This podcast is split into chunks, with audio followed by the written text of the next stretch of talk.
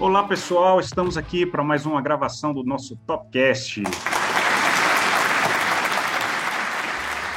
Hoje falaremos um pouquinho sobre mercado financeiro, retrospectiva 2021 e perspectivas para 2022. Estamos aqui com os nossos convidados, assessores da nossa, Daniel e Hudson Santos, os irmãos Santos, né? Vocês são irmãos, gente? Bom, eu vou começar como eu sou mais novo, Daniel Santos, é, assessor aqui, todos me conhecem aí desde 2018 aí de volta. É, e hoje a gente vai falar um pouquinho sobre retrospectiva deste ano e perspectivas para o ano que vem. Olá pessoal, sou o Hudson, tenho 33 anos, estou no mercado financeiro desde 2007 é, sou atuário e aqui na, na Labuta, na nós, desde 2015. E já temos aí um bom convívio. E não, não sou irmão do Daniel, não sou, sou outro, de outro lado da família, talvez. Excelente, pessoal. Obrigado aí pela apresentação de vocês. Só lembrando aqui é, aos nossos ouvintes, é, sigam-nos nas redes sociais, na Anchor, Apple Podcast, Spotify e Google Podcast. Seguindo aqui, pessoal, Daniel, é, você poderia falar um pouquinho aí sobre o cenário a nível mundial, né? Fazer uma retrospectiva no ano de 2021, falar um pouquinho sobre inflação, é, PIB, juros, enfim. Eu acho que você está um pouco enrolado aí nessa pergunta, mas vamos lá. Bom, é, esse ano aí de 2021 se mostrou um ano bem desafiador para a gente aqui, né, no, no Brasil e para o resto do mundo também, né? Recapitulando aí que em 2020, no finalzinho de 2020, gente, nós tivemos a primeira pessoa vacinada no mundo lá na Inglaterra, se não me engano, no dia 14 de dezembro de 2020, né? E de lá para cá, a esperança aí de que a, a pandemia poderia acabar de forma até rápida ela começou a aparecer no mundo todo, né?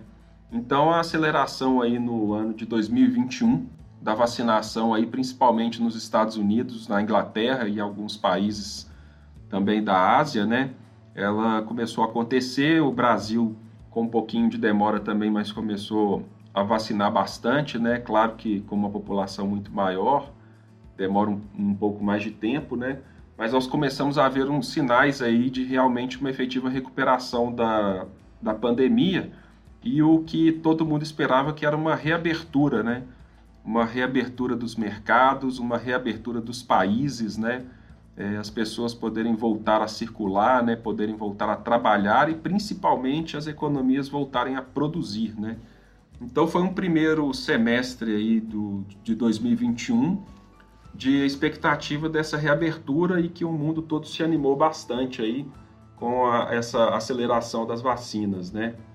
Inclusive também é, na Ásia, né? Então a gente viu as economias se recuperando, é, mês a mês sinais aí de aquecimento das economias, as pessoas voltando a trabalhar é, fora de casa, né? O, o, home office aí que foi tão comum, é, sendo aí aos poucos as pessoas voltando a circular, as viagens voltando a acontecer, né? As próprias empresas aéreas voltaram a viajar aí pelo mundo todo. É, você tem dados aí que mostram ah, o crescimento da, do, da circulação dos aviões aí ao redor do mundo todo, né? Em comparação com o que a gente viu em 2020, que ficou um tempo até com tudo parado, né?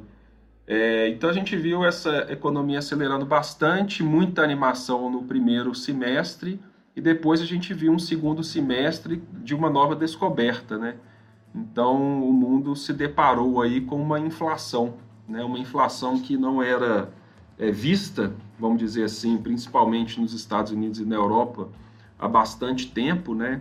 É, então depois desse primeiro semestre animado, as coisas começaram a ficar um pouco mais nebulosas aí é, nos Estados Unidos, Europa e Ásia, né? Isso é, isso é uma prova que o pessoal ficou bastante animado mesmo no primeiro semestre, né?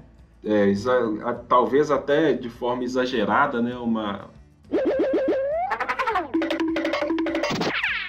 animação um pouco exagerada, mas é até compreensível, né? A gente estava saindo de um período muito complicado, né? É, iniciando essa saída, né? Porque até hoje a gente não pode dizer que, que acabou, porque não acabou, né? É, então a gente viu é, realmente esse período de vamos dizer assim, vou chamar de um período que a gente caiu na real, né? O mundo todo caiu na real. Isso tudo aconteceu, essa inflação começou a aparecer porque nós ficamos muito tempo, é, um tempo parado, né? Muitas economias no mundo todo paradas, a gente teve um choque aí de, de produção, né? É, e o, o, planeta, né, o, as economias do, dos países, ela não foi feita para parar, né? Nenhuma economia no, no mundo ela foi feita para simplesmente todo mundo parar, voltar para casa e ficar meses sem produzir, né? Então, é, foi um choque aí que a gente, de realidade, vamos dizer assim, porque de repente você parou o planeta todo e quando você começou a voltar, você tinha muita demanda reprimida, né? Então, é, a gente pode imaginar aí o que a gente viveu mesmo, tomar como espelho, né? Nós ficamos trancados dentro de casa um tempo, então, com isso, você não consumia vários tipos de produtos e serviços, né? É, quando você começa a ficar em casa, você começa a pedir mais delivery, fazer compras pela internet, comprar coisas para casa. De repente as coisas começam a mudar um pouco, a abertura, você começa a se preocupar mais com carro, é, com consumo, bares e restaurantes, viagens, né? presentes, shopping, então as coisas começam a mudar. Isso o mundo inteiro viu e teve esse choque de realidade é, e começou, começamos a ver aí uma, um aumento da inflação. Então, um 2021 desafiador, estamos chegando aqui no final dele agora com é, perspectiva de aumento das taxas de juros nos Estados Unidos, né? É, para tentar conter essa inflação que durante algum tempo foi considerada como transitória, passageira, e o que, se está, o que a gente está vendo é que ela vai demorar um pouquinho ainda para poder arrefecer, né? Então nós estamos aí com um final de ano bem desafiador também, é, e uma perspectiva aí que nós vamos falar dela para o ano de 2022 daqui a pouquinho. Excelente, Daniel. Realmente um ano bem desafiador, né, para o investidor, principalmente o investidor brasileiro, né? Mas já dizia o Instituto Universal Brasileiro: quem quer consegue. Então, pegando aí um gancho nessa fala, vamos bater um papo com o nosso assessor Hudson para falar um pouquinho para a gente aí sobre a retrospectiva 2021 no Brasil. Manda lá, Hudson.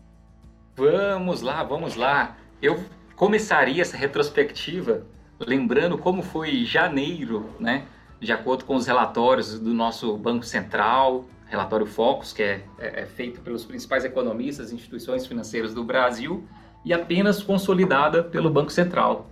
E lá nós tínhamos um cenário, né? Inflação é, leve alta, uh, fechando o ano possivelmente com uma Selic ali de 4,5%, 5%. E agora, em dezembro, vemos que o cenário é totalmente diferente do esperado. Ao invés de uma, infla... de, um, de uma taxa básica de juros de 5, estamos aí né, em 9,25%. Ao invés de uma inflação levemente contida, 4, 5%. Né? Estamos mais para 11 do que, do que para 5. Então, assim, é, quando a gente pega que a, a, a, os principais institutos, as principais inteligências do nosso mercado, eles tinham projeções e o resultado é tão dispare do projetado, é, a única coisa que nós temos certeza é foi um ano caótico, né, em que as principais classes de ativos é, tanto para quem é mais conservador quanto para quem é mais arrojado nas suas, nas suas aplicações, elas tiveram é, resultados bem inesperados, né? resultados ruins, é, porque uma, uma, uma, quantidade muito grande de eventos acontecendo. Né? Ah, o maior aumento da, da curva de juros no Brasil desde o período Lula, né? nós, nós saímos de uma Selic para 2, é, de 2 para 9. Então, um aumento muito grande e ainda temos tendência a chegar em 2000 e, em, em março de 2022, de acordo com, com o Banco Central na divulgação do seu relatório essa semana, a 12 ou algo próximo disso. É, então, nós estamos falando de um aumento de 10 pontos percentuais, né, é, é, mil base points é, em um período de um ano. É muita coisa. É, então, como foi o ano de 2021? Bastante caótico. Esperávamos uma coisa e a coisa, puxa, totalmente fora da, do, do, esperado.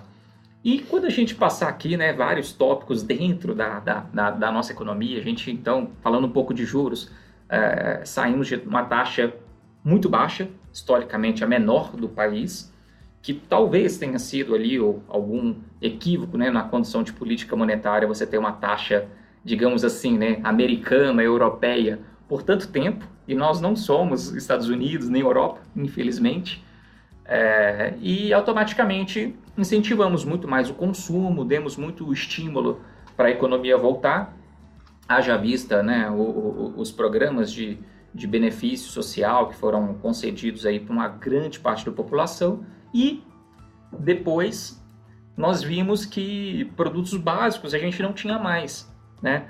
É, eu estava brincando aqui com o Daniel que, por exemplo, a melhor aplicação que eu fiz esse ano, né, foi ter adquirido um, um trocado um carro.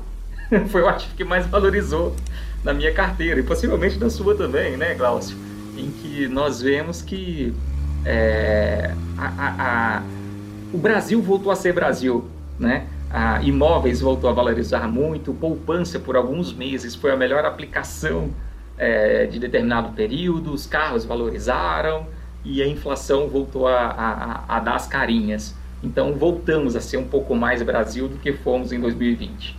Muito bom, Hudson. Realmente essa questão do, dos carros mais usados, né, sendo valorizados, é uma coisa que chama muito a atenção. E as pessoas esquecem que é, junto a isso, o IPVA também vai aumentar, né? Tá todo mundo feliz que, ah, tô ganhando dinheiro, né? Meu carro tá super valorizado, mas a conta também chega, né? Na outra, na outra esfera ali, na, do outro lado. Então, excelente observação aí. Realmente um ano desafiador, tanto a nível mundial quanto a nível é, local, né? Aqui. Mas, como você bem colocou, estamos no país da renda fixa, né? E um dos poucos aí que ainda trabalha com juros compostos, né? Enfim, eu acho que temos excelentes oportunidades nesse sentido aí. Obrigado, Hudson, pela retrospectiva 2021. É, vamos chamar o Daniel aqui para falar um pouquinho para a gente sobre perspectiva 2022 a nível mundial, né? A gente tem aí talvez um novo entendimento sobre a China, né?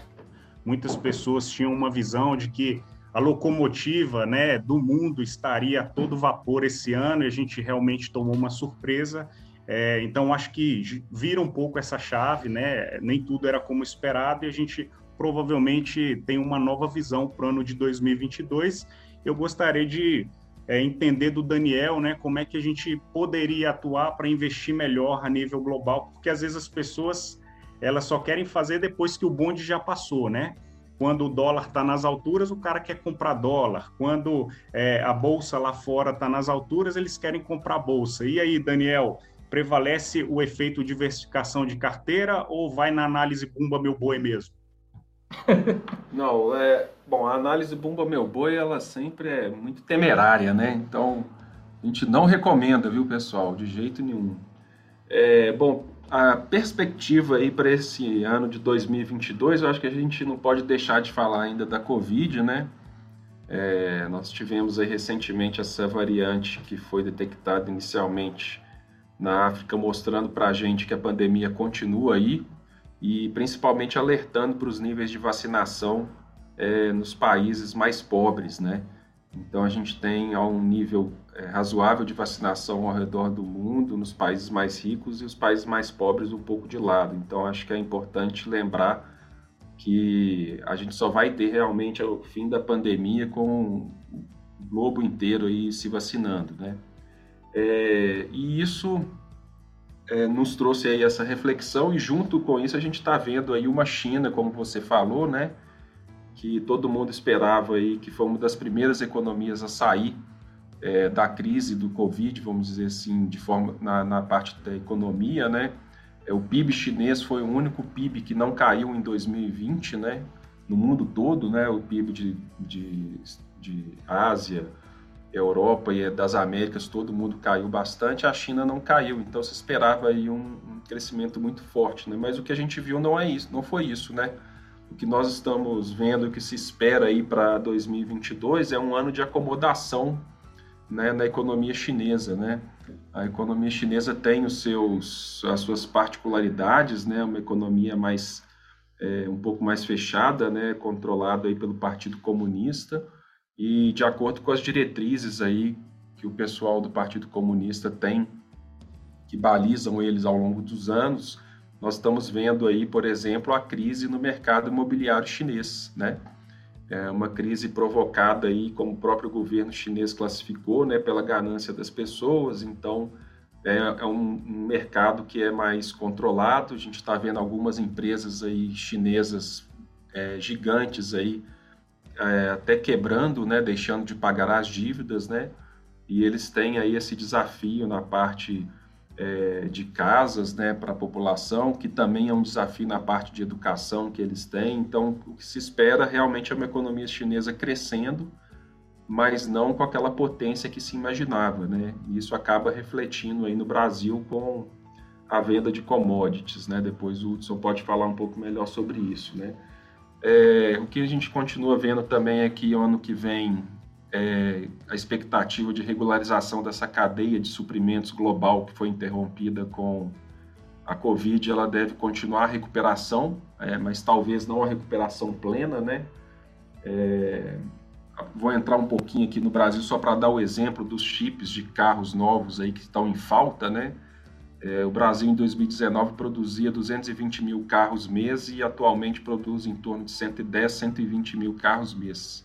Muito por falta de peças e, e chips, né? Então, essa quebra da cadeia aí continua persistente, né? É, a inflação acho que ainda vai ser um tema que nós vamos ver bastante no ano que vem, né? E essa inflação é, ela está persistente no mundo todo e, e, os Estados Unidos, que é uma das economias que melhor é, foi, foi melhor no ano de 2021 e tem um ano de 2022 muito bom pela frente, também com uma inflação um pouquinho alta e a gente deve ver um início aí de uma normalização de juros nos Estados Unidos com a subida de juros por lá, né? E possivelmente uma subida de juros na Europa também um pouco mais para frente, né? Então isso deve arrefecer um pouquinho a economia. Então eu acho que o ano de 2022 no mundo afora é bem desafiador. Os ativos aí nos Estados Unidos e na Europa aí estão bem, é, foram muito bem no, no, ano de 2021. Então pode ser que a gente tenha algumas realizações, né? Uma acomodação. Então é, é, um, é importante a gente estar tá é, de certa forma alocado fora do Brasil, mas com cuidado, porque a gente deve ver aí talvez algum solavanco, uma volatilidade um pouco maior aí ao redor do mundo todo nos investimentos aí nos ativos de, de risco, né? Uma acomodação aí de um crescimento, uma recuperação é, relativamente forte aí depois da pandemia. Muito bem colocado, Daniel. Hudson, quer complementar alguma coisa? Dentro desse cenário é, trazendo né, um pouco aí para o Brasil, a, a, a, uma, uma, coisa que eu acho muito, muito legal, Glaucio, é que é, antigamente, você via em geral no mercado, né, análises muito focadas em determinado local. Ah, é uma análise China, uma análise Europa, América.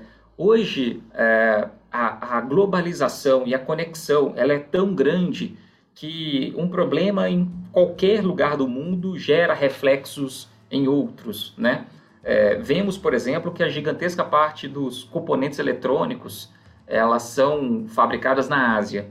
Se a gente tem um, qualquer problema a, a, na Ásia, isso traz consequências Europa, Estados Unidos, Brasil, puxa, para todos, né? Então nós paramos de ter efeitos muito pontuais e os, e os efeitos passaram a ser globais.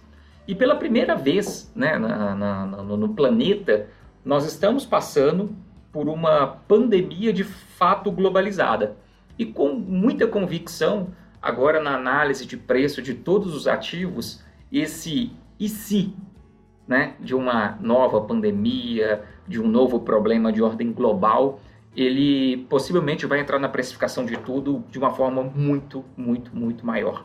Né? Então, é, é ganhamos um aprendizado nesse quesito, né, de criar também uma preocupação é, na ordem global, né, que o, qualquer é, algum, algum caso eventual num país ele pode contaminar e pode levar para vários outros, né? Nós não aprendemos com, com ali com a crise do subprime em 2008 nos Estados Unidos e a gente está sendo relembrado agora, né? E a gente pode ganhar de repente uma crise chinesa no colo, e independente é, se vai haver uma nova variante, tomara que não, mas se vai haver uma nova variante, se vai haver uma nova crise, eu acho que ah, na visão de investimento de qualquer investidor, seja ele é, é, profissional, institucional, um investidor é, é, menor, assim, né, como nós aqui, meros mortais, é, tem que estar na cabeça que ah, vão acontecer cenários adversos.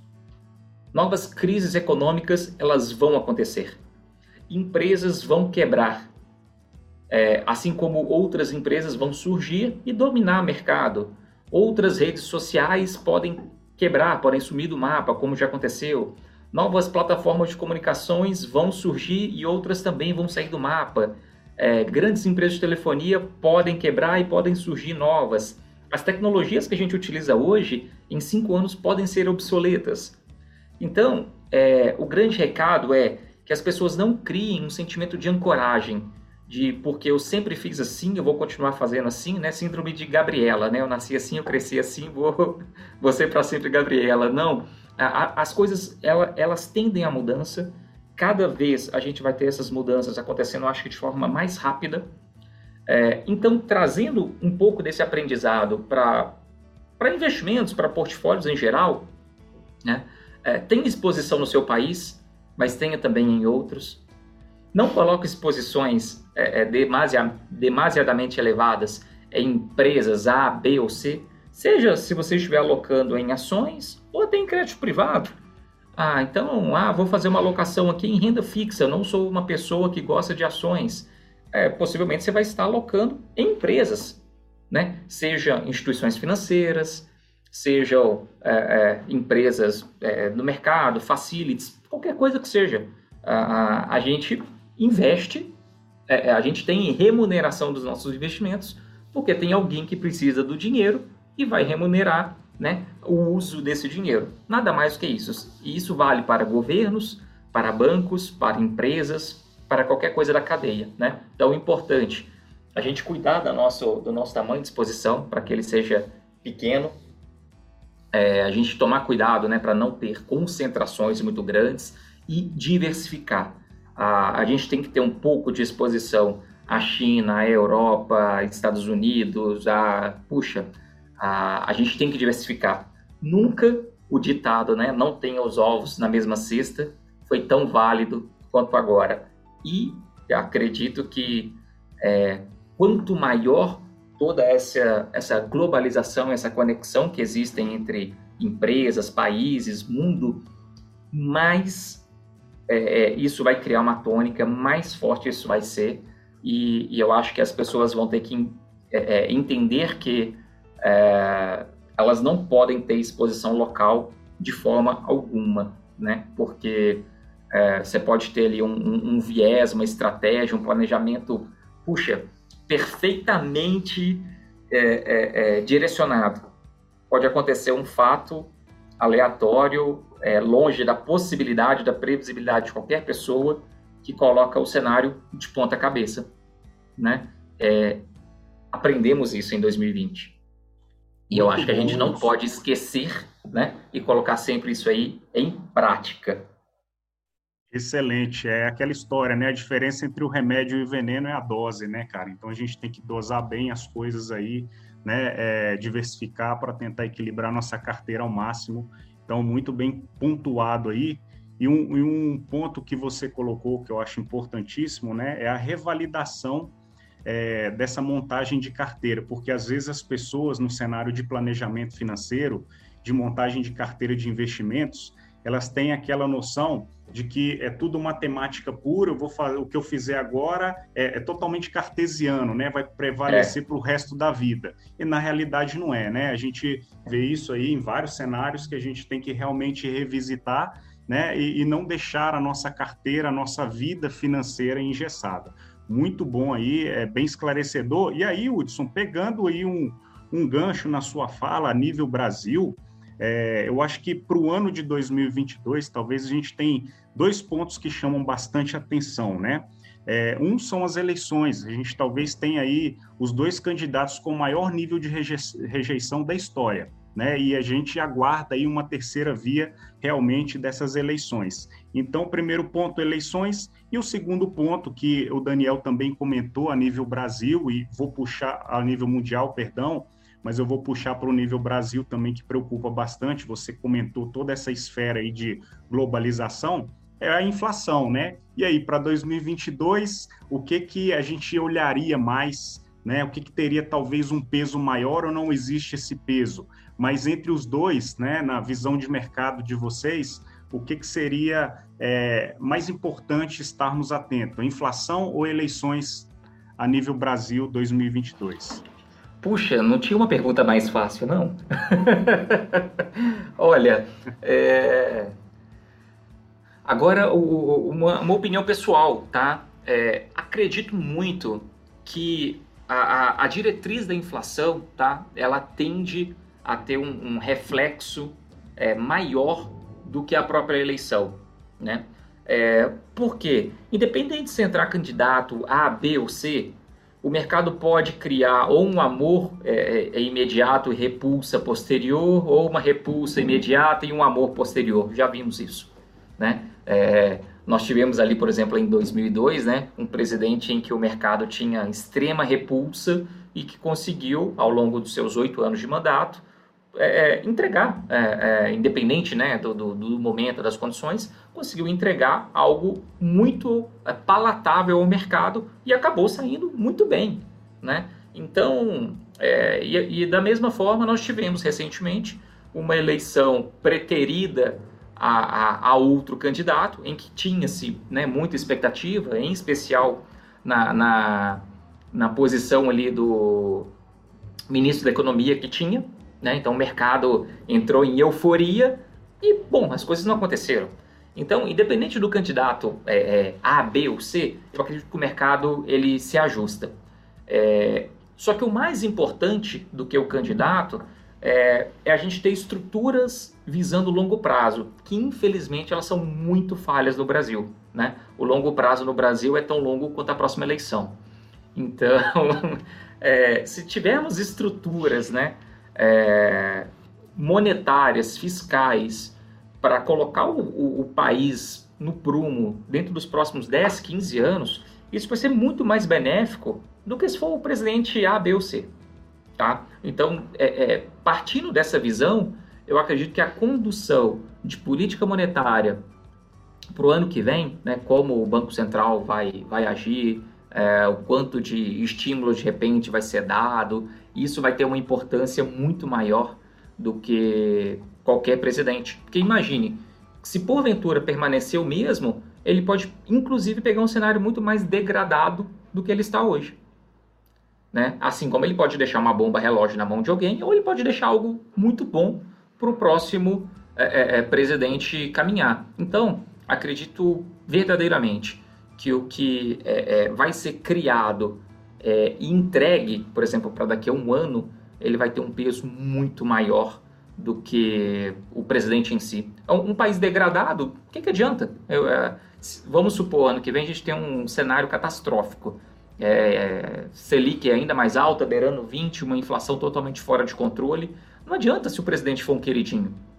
Né? A população vai sofrer, a gente vai deteriorar nossa, nossa moeda ainda mais, vai perder mais poder de compra e a gente vai fragilizar ainda mais a população mais frágil do Brasil. Né?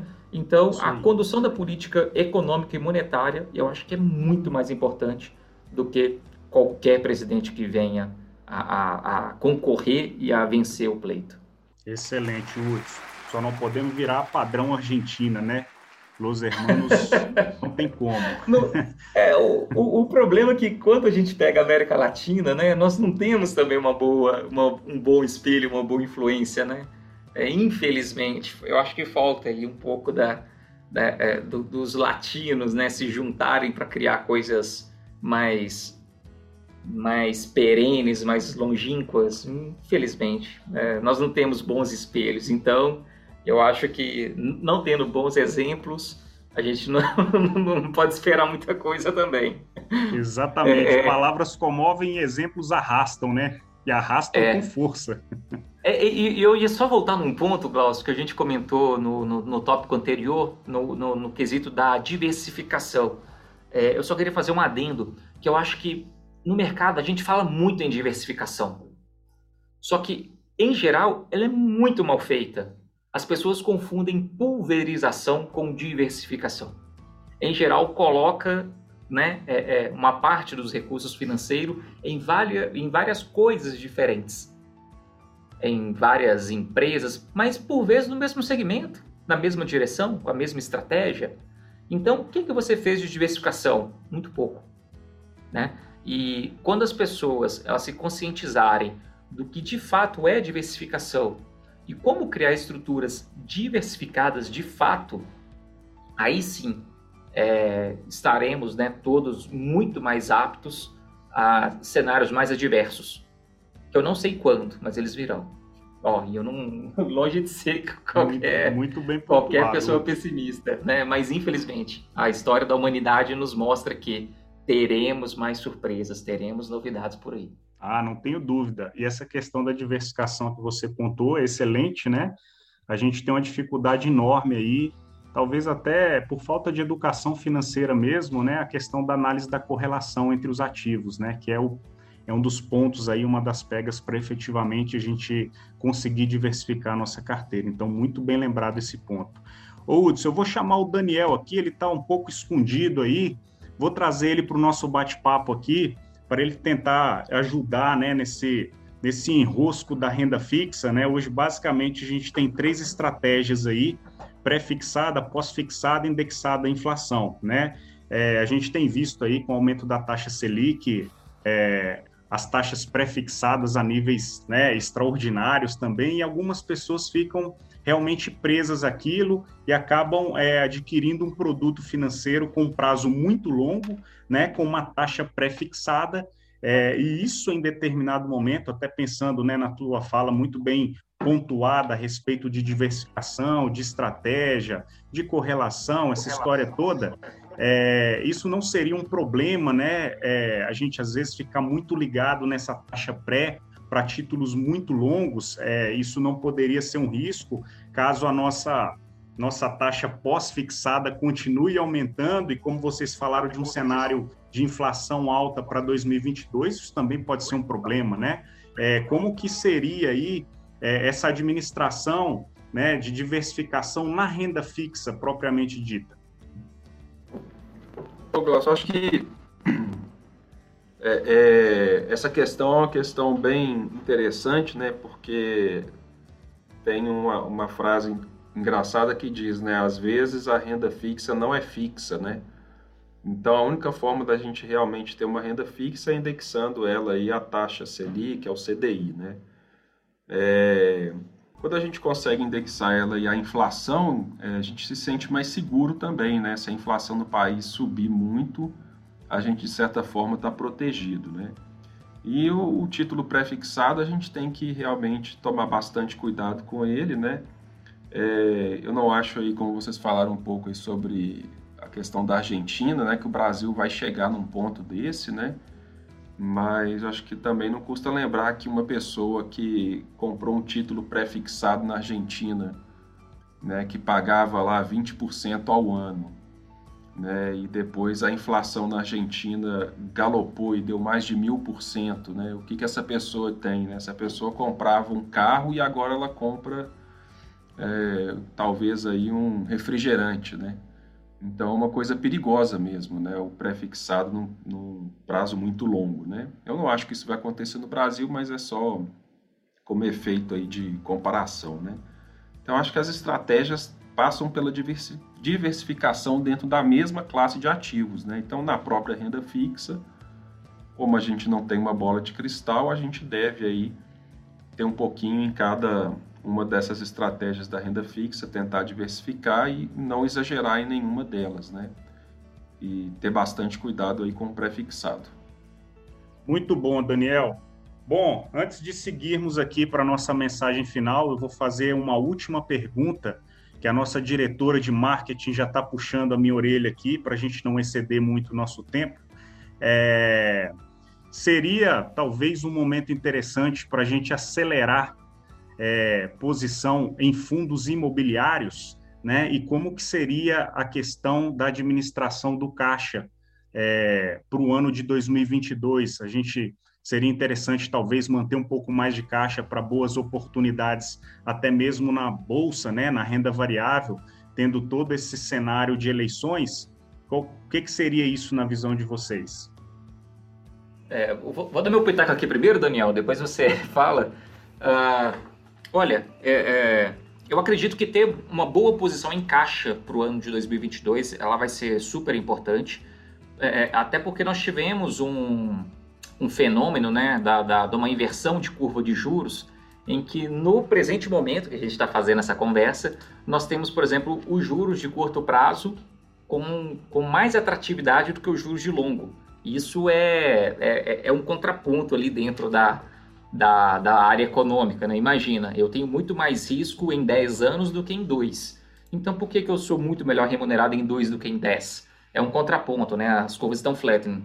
É, então, partindo dessa, dessa visão, é, aparentemente o mercado já espera que a gente tenha é, mais alguns dissabores aí nesse, nesse curto e médio prazo, e eles já estão esperando e marcando posição, fazendo carrego com as posições de longo. É, geralmente, quando isso acontece, e, e, e, que eu me recorde, isso aconteceu com, com uma força maior ali em 2015, quando a gente teve o impeachment da, da, da, da nossa antiga presidente, é, foi um momento tá, que quem teve caixa conseguiu extrair muito, muito alfa, muita posição é, é, interessante do mercado, né? É, e Brasil é eternamente um país, né? Eu, eu brinco aqui com, com a equipe, né? Que Brasil todo ano tem um a dois churrascos grátis.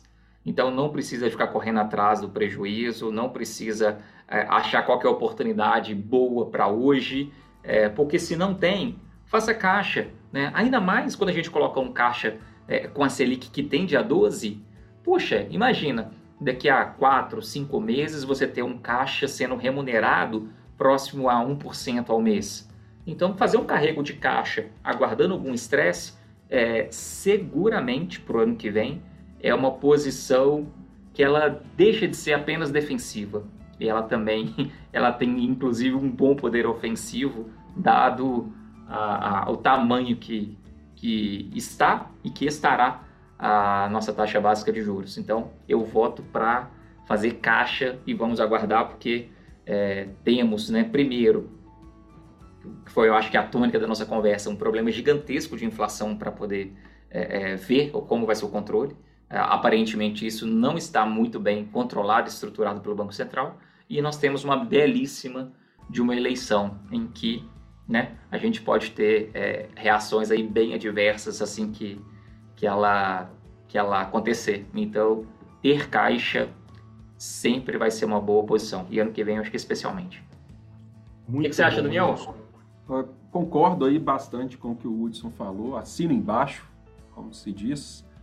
É, e com relação aos fundos imobiliários, que o Glaucio também comentou, eu acho que é uma classe de ativos que depende do perfil né? É, a gente tem perfil da, das pessoas que, que vão gostar desse tipo de investimento por ser um investimento que proporciona uma renda recorrente mensal, né? Então, aquela pessoa que quer investir e quer receber ali um, um juros mensalmente, eu acho que a, essa classe de ativo dos fundos imobiliários é muito interessante. Está é, tá bem descontada no momento, né? É, os fundos imobiliários, a, apesar da, das pessoas terem um consenso de acharem que eles são influenciados pela taxa de juros é, do momento, a Selic, né, eles são muito mais influenciados pela taxa de juros dos títulos longos, né? Então, quando a gente olha fundos imobiliários, a gente tem que olhar títulos ali como a NTNB, o título do Tesouro Nacional, IPCA mais 2035, né? porque um fundo imobiliário ele é um imóvel, né? Então um imóvel a gente tem que avaliar ele no longo prazo e não é, no, no, dia de hoje, né? Então a gente olhando aí no longo prazo, como o próprio Hudson destacou, no curto prazo a gente tem taxas maiores do que no longo, né? Então tá um pouco estabilizado aí os preços aí do, os investimentos em fundos imobiliários e está um bom momento para quem é, tem o perfil para essa estratégia para poder começar a alocar, porque mesmo as pessoas que alocaram aí nos últimos seis meses, um ano, né, estão com remunerações atrativas aí girando na casa de 0,7% ao mês líquido, né? Então, um investimento é, é, em imóveis que dê um retorno de 0,7 ao mês líquido, né, é muito interessante, mesmo quando você compara ativos reais aí, né, se um apartamento alugado num bairro de classe média aí de uma grande metrópole não consegue dar um retorno desse nível, né? Então, acho que, é, de acordo com o perfil, é uma classe de ativos muito interessante para o momento e concordo que fazer o caixa aí para o churrasco grátis é, faz todo sentido aí no Brasil. Muito bom, Daniel. Obrigado pelos esclarecimentos. Geralmente uma pergunta é, muito comum dos investidores é a partir de quanto é, seria interessante para investir em fundos imobiliários. Tem um número exato? Como que seria isso, mais ou menos, antes da nossa mensagem final? Eu, eu, eu acho que é, o, o, número mínimo não tem, sabe, Glaucio? Acho que tem o um número máximo. cuidado com a sede ao pote.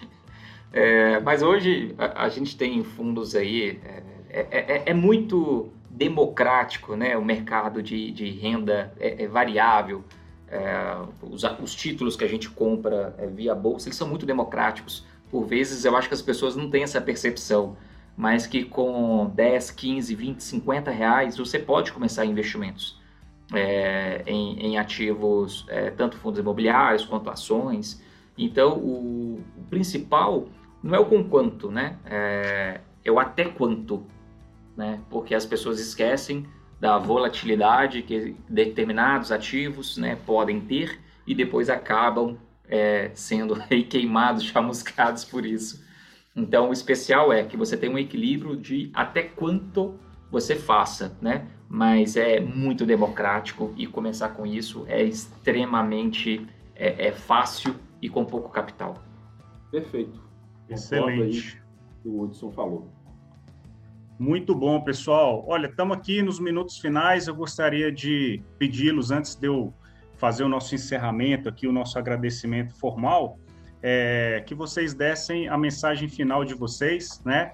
Afinal, vocês são assessores também, deve ser bem difícil, né, lidar com o público, principalmente no ano que foi bem complicado no mercado financeiro no final das contas, a gente tem um monte de investidor Homer Simpson, né? A culpa é minha, então eu coloco em quem eu quiser. Então, mensagem final aí dos nossos assessores. Bom, vou começar aqui. Eu acho que, é, em primeiro lugar, aí um, um, uma das nossas tarefas, né, é justamente dialogar bastante aí com o nosso, com o nosso cliente, para que ele possa entender aí realmente as movimentações que a gente é, está sugerindo, o que está sendo feito na carteira para não ter uma surpresa desagradável, né? Então, por mais que o mercado não tenha sido um mercado generoso no ano de 2021, a gente tem que preparar o cliente é, para poder entender isso, né? Afinal de contas, é, com o conhecimento, né? O que a gente não conhece, a gente tem medo, né? E o que a gente conhece, a gente passa a ter é, é, mais respeito com aquilo e entender o que está acontecendo. Então, acho que esse é, é a primeira coisa que nós buscamos aí e eu acho que fazemos isso de forma interessante porque os nossos clientes estão aí na sua grande maioria satisfeitos conosco, né? Não é por causa de um seis meses ou um ano ruim que aquele trabalho todo que foi feito ele está errado ou, ou foi julgado por água abaixo, né? Isso faz parte do mercado financeiro, né? É, e outro recado que eu gostaria de deixar é de valorizar aí essa, essa questão de proteger o que a gente constrói, né? É, no mundo aí que todo dia a gente está vendo é, ofertas aí de dinheiro fácil, né? É, a gente vê muita pirâmide financeira, muito oportunidade que a gente tem que desconfiar, né? Então a gente tenta passar aí para o pro, pro cliente também, para as pessoas, de que não existe dinheiro fácil. Né? É, isso aí, desde que o mundo é mundo, o dinheiro fácil ele, a gente tem que desconfiar. Né? Então a gente tem que entender que proteger o patrimônio, proteger o que, a, a, o que eu ganhei, o que as pessoas ganham trabalhando, é o mais importante. Né? Então, como diz o Warren Buffett, a primeira dica é não perder dinheiro e a segunda dica é não esquecer da primeira dica. Né? Então, a gente tem que estar tá muito focado em proteger o que as pessoas constroem com muito suor. Né? E, obviamente, de acordo com a capacidade de cada um de investir e de ter uma diversificação em classes de ativo de maior risco, né? buscar fazer isso dentro do, do, do que é interessante para cada pessoa. Sensacional, Daniel. Eu, eu, bom, depois disso aqui vai ficar um pouquinho complicado, né? Só queria fazer um adendo que é, não, não, não existe análise de dados futura. As análises de dados são passadas, né? Então, automaticamente, a gente não sabe o que, que vai acontecer amanhã. A gente, ah, vou fazer uma alocação num fundo A, numa estratégia A, B ou C. É, fazemos, né? Com base no, em geral, né, no desempenho passado, em dados passados, que vão nos dar subsídios se, se pode é, é, construir uma boa estratégia futura, né, quando a gente considera ainda a, a, momento econômico, qual que é, de repente, aquela estratégia, mas nós só sabemos do passado. É, então, eu, eu acho que esse ponto ele é muito especial para que a, eu acho que quem está ouvindo, né, coloque na cabeça de não se aventurar tanto de que a disciplina né, em poupar e em seguir uma estratégia, ela vai trazer muito mais efeito do que é, não tê-la, do que, né, como você disse no início, né, a moda bumba meu boi.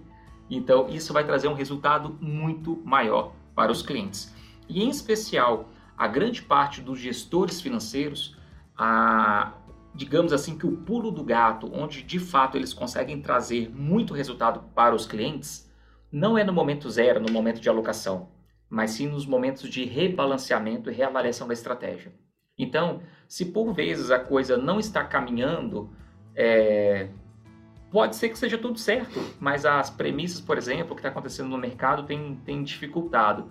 Então, eu acredito que é, se as pessoas puderem investir em duas coisas, especialmente, é, vai trazer muita paz no coração, que eu acho que o que a gente está falando aqui, a gente fala de dinheiro, fala de um tanto de coisa, mas no fundo a gente quer trazer sossego, a gente quer trazer paz de espírito, tranquilidade, uma aposentadoria e o patrimônio, dinheiro, recursos financeiros é uma forma para isso acontecer. Então, se eu acho que é, é, as pessoas né, estão muito preocupadas com a carteira, com o retorno dos investimentos, se está tendo úlcera, gastrite, olha, tem uma coisa muito errada porque isso tudo é feito para você ter paz de espírito. Se você não está tendo, possivelmente sua estratégia é, tá, tá muito fora do que é você, né? Então, se eu acho, se eu, se eu pudesse sugerir dois investimentos que seriam excelentes para as pessoas, né, no, no mercado financeiro, primeiro, é, investir em conhecimento.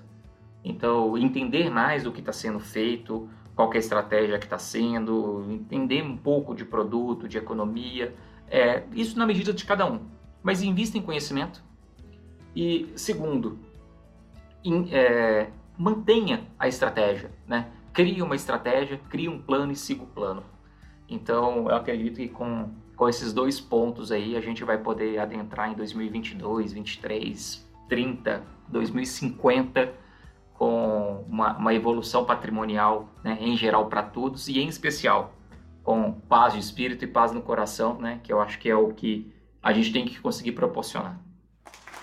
Excelentes mensagens, eu acho que o bate-papo foi muito enriquecedor, pessoal. Obrigado mesmo é, pela, pelos esclarecimentos né, de vocês, pela disponibilidade de tempo. Bom, meu nome é Glaucio, esse foi mais um sensacional Topcast com muita informação de qualidade. Não deixem de nos seguir nas, nas nossas plataformas, redes sociais, Anchor, Applecast, é, Spotify, Google Podcast. Grande abraço, boas festas e bom final de ano.